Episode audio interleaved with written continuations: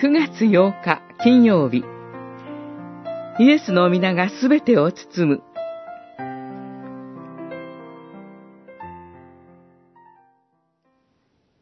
そして何を話すにせよ、行うにせよ、すべてを主イエスの名によって行い、イエスによって父である神に感謝しなさい。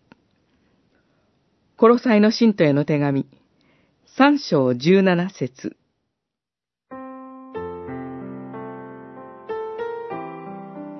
神は言葉によって世界を創造し、人間と世界の贖いのため、御子を言葉として世に使わされました。御子イエスは言葉と精霊によって世にいる神であられます。つまり、神は言葉という手立てを用いて人間と一つになろうとされます。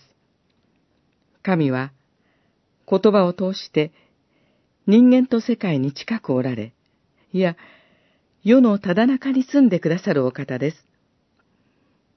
言葉によって祈りと賛美、告白と感謝によって神に近づくことができること。それは何という幸いでしょう。私たちのすべての言葉と行いが、神を称える用具とされます。それだけに、すべての言葉、すべての行いが、神への賛美に用いられるよう、十分に整えられることが求められています。責任は依然として重大です。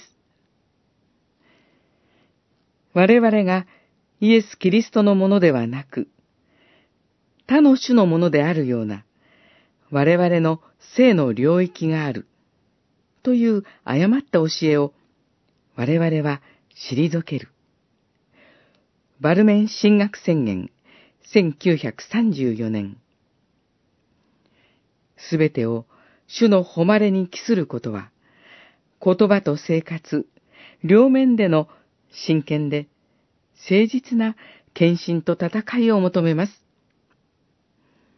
弱く、崩れやすい私たちを、主よ支えてください。